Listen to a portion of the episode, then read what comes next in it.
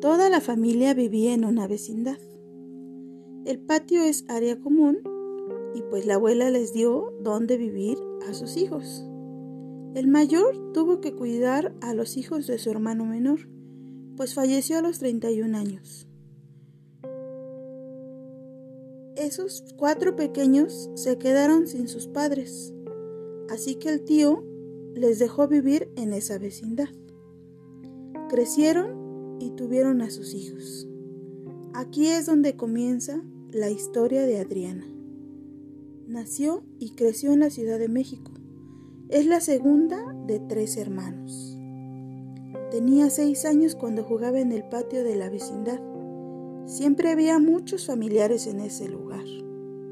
Un día, en una fiesta, como realizaban unas fiestas increíbles y maravillosas, llenas de alcohol, era normal dejar a los niños jugando.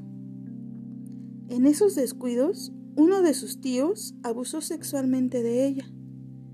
No se sabe cuánto tiempo duró esa situación. A sus ocho años, Adriana jugaba con sus primos, solo que de manera distinta.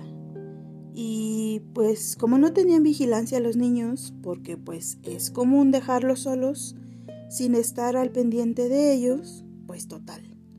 Eran, estaban entre primos, ¿qué les podía pasar? Y lo que pasó fue que Adriana tenía un despertar sexual a temprana edad y les pedía a sus primos que jugaran a besarse y sentir cosquillitas. Así que, pues era lo que jugaban, a las cosquillitas. Y en algunas ocasiones se quedaban a dormir juntos. Era la mejor oportunidad para jugar. Con el tiempo fueron creciendo y el tema jamás fue hablado entre los primos. Adriana creció y era muy sexual. Sus pechos se desarrollaron de manera desbordante. Aprendió que sus pechos eran su atractivo. En algún momento de su rehabilitación por drogas, salió el tema del abuso sexual por parte de su tío. Toda la familia se enteró, pero nadie hizo nada.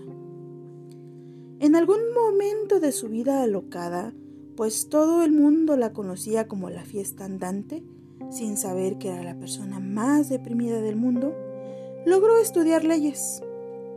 En la escuela también encontraba maestros que tenían interés, interés sexual en ella o en sus pechos grandes. Adriana jamás sanó sus heridas de ningún tipo. Murió a los 26 años creyendo que fue una vergüenza para su madre y para su hermano, y no se diga para su hermana. Adriana, no importa si el alcohol o las drogas no te dieron la paz en tus heridas, quiero que sepas que yo sí te creo.